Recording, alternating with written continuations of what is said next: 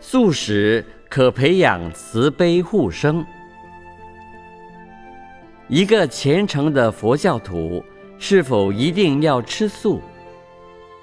虔诚的佛教徒是不是要吃素？这个问题，我认为倒不一定，因为佛教是讲不杀生，吃素也就是帮助不杀生。假使我们这个社会大家都不杀生，大家都吃素的话，我相信卖肉的一定就没有。但是因为社会上很多很多人都吃荤，所以要想做到吃素很不容易。从前在印度释迦牟尼佛时代，佛教僧团有很多出家人，比如有一千二百五十人。几乎天天都跟着释迦牟尼佛走，可是走到任何地方，到了上午都是到外面民家去托钵乞食。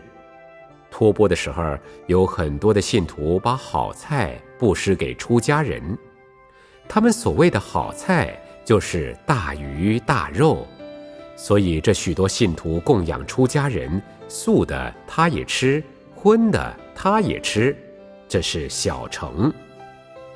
后来佛陀讲大乘，有一位菩萨就问佛陀说：“佛陀啊，我在修小乘的时候还可以吃五净肉，现在做菩萨了，为什么一定要吃素呢？”所谓五净肉，不是我自己杀的，不是我叫人杀的，不是为我杀的，我也没有听到杀。我也没有看到杀。当时佛陀的答复是：“渐智。”渐智的意思是渐渐要改，不要吃荤，要改吃素。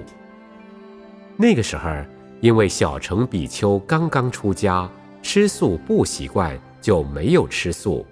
同时，每天去托钵乞食，很多信徒家里也没有特别为出家人煮素食。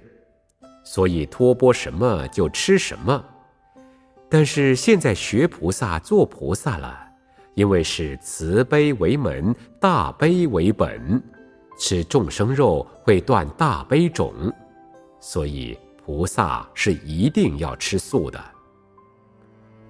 我们中国的佛教是大乘佛教，佛教分南传佛教和北传佛教，现在东南亚的很多国家。如泰国、缅甸等国家是南传小乘佛教，他们出家人还是吃荤的。中国既然是大乘佛教，大乘佛教就是菩萨乘的佛教，当然是要吃素。不但是出家人吃素，连在家居士也吃素。那么吃素就变成了一种风俗习惯。假使说谁看到哪一个和尚在吃肉，明天大新闻就出来了。像泰国等小乘佛教的国家，他们的戒律跟大乘佛教国家的戒律有所不同。小乘佛教的国家，这许多比丘每天早上要出来托钵，肉可以吃，但是不可以手摸金钱。有的出家人在饮食店吃了饭，因为手不能摸钱，所以把僧袋拿起来，叫老板自己伸手去拿钱，自己找钱。其实常常可以看到出家人在饮食店大鱼大肉啃鸡腿，也没有人说他不对。还有小乘比丘不能够与女人对面，很奇怪，早上托钵的时候。从那边来，假使有女人从这边过去，一个脸就这样偏过去，不对面，不见面。所以，我们真正知道了这些道理以后，没有什么奇怪的了。学佛修行最重要就是如何把我们的心修好。西藏佛教更奇怪，他说你要吃这个猪脚肉，这只猪就给你渡了。你要吃这个鱼肉，这条鱼也给你渡了；你要吃牛肉，这条牛就给你渡了。他们的讲法更奇怪。那就要看你的修行功夫了。你确确实实有没有这个功夫，那不知道。但是你吃鱼吃肉是事实，所以对于这些事情，我们就不去讨论它。我们认为吃素还是很好。中国的佛教不但出家人吃素，在家人也吃素，吃素确实很好。像日本佛教有的吃荤不吃素，我们出家人到了日本还给他们糟蹋。尤其像日本欢迎我们台湾中国佛教的出家人参加开会，明明知道中国人的比丘是吃素的，他就是要弄荤的给你吃，所以看了也只好当肉边菜吃了。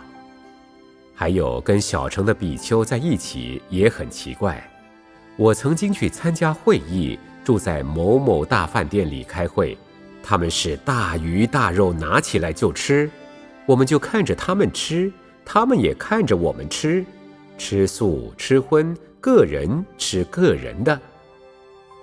所以下一次在我们台湾要举行世界僧伽大会，因为盛开也是世界僧伽会议执行委员会的一份子，所以我们在开会的时候，我就提出来讨论：我们是吃素的国家，他们就是不吃素的话，我们还是要以素食招待。让这些出家人尝尝素菜的味道。其实我全世界很多国家都走过，就拿饮食来讲，不管吃素吃荤，外国的吃法实在不如我们台湾。我想我们台湾的素斋办起来是很漂亮，比他们吃荤还要好，所以我坚持要吃素。至于虔诚佛教徒是不是应该要吃素？刚刚讲了这么多，那你自己考虑考虑吧。你觉得应该吃素就吃素，你觉得应该吃荤就吃荤。